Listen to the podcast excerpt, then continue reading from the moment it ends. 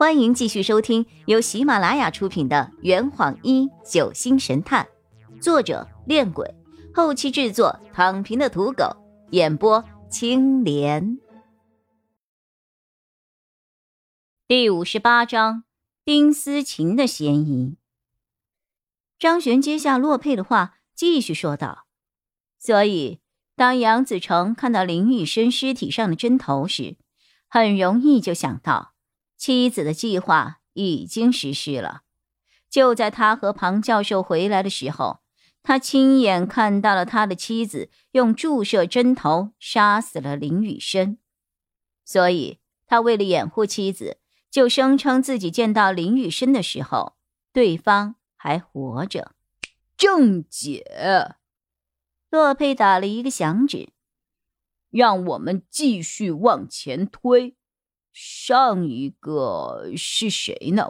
我看看啊。洛佩眼神飘忽的翻看了一下案发时间线，我现在还真弄不清楚他到底是清醒着还是迷糊着的。哦，是丁思琴小姐。洛佩继续抬头喝了一口酒，就好像在补充推理能量一样。丁思琴小姐的杀人嫌疑有多大呢？说实话，她是除了林雨涵同学之外，杀人动机最充分的一个了。你胡说！韩辉争辩着。你闭嘴！洛佩反驳。韩辉从椅子上站了起来，竭力让自己的声音平静如常。洛佩先生。我很佩服你的推理能力和观察力，但丁思琴小姐绝不是您想象的那种人。她不是林雨生的家人，不存在遗产纠纷。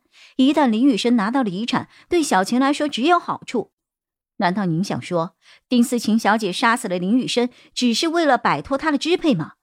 这个动机恐怕很难取信于人吧？洛佩饶有趣味的看着韩辉，呵呵，韩辉先生。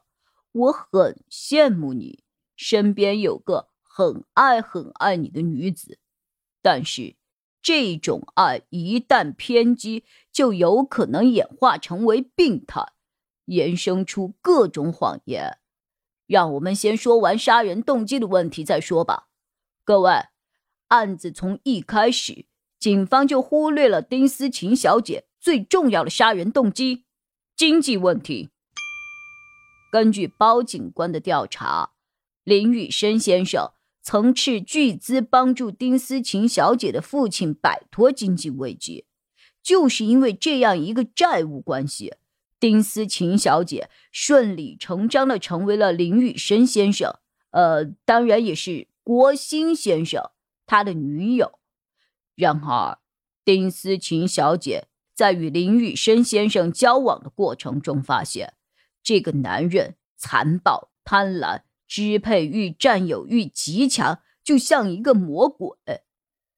魔鬼和负债的双重打压，让这个女孩身心疲惫。她恐惧这样的生活，时时刻刻都想从地狱里挣脱出来。这样的想法，在她遇见另一个心动的男生的时候，就变得尤其强烈了。因此，我们绝对有理由相信，丁思琴小姐有着逃脱地狱和杀人躲债的双重动机。因为根本没有人能够证明，当初林雨生先生借钱是为了帮丁思琴小姐还债。于是，在自由和爱情的双重驱动下，丁思琴小姐心中的黑暗面强烈的膨胀了起来。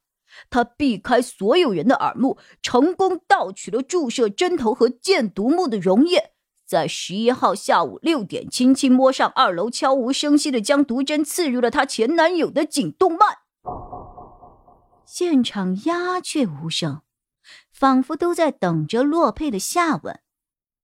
但是呢，张璇替大家问了一句：“你你们怎么知道还有但是的？”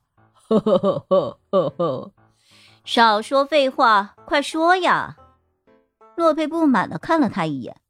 但是，这根本就是不可能成立的。首先，他并不知道杨子成的卧室里有注射针头；其次，偷取箭毒慕容液，这无疑是将矛头指向了韩辉。丁思琴小姐不可能没有意识到这一点。最后，也就是最为重要的一个细节。就是在十一号下午用晚餐的时候，丁思琴小姐请求我去叫林雨生下楼吃饭。那个时候开始，我就有所怀疑了。丁思琴小姐不同于其他人，她与林雨生没有血缘关系，但却是这家客栈内和他关系最为亲密的人。除了他之外，其余的人基本上对林雨生都是恨之入骨的，所以都不可能主动去向林雨生献媚。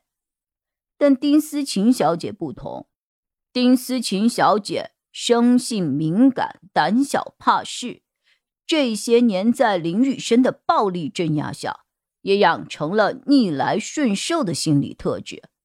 她惧怕林雨生的淫威。为他做的每一件事都事无巨细、小心谨慎，生怕惹怒了自己的男友，遭受暴力的对待。所以，当丁思琴小姐请求我去找林雨生先生下楼用餐的时候，我便意识到，出于某种原因，丁思琴小姐不能，或者说不敢去面对林雨生。那么。这会是一个什么样的原因呢？洛佩将脸凑到了丁思琴的面前。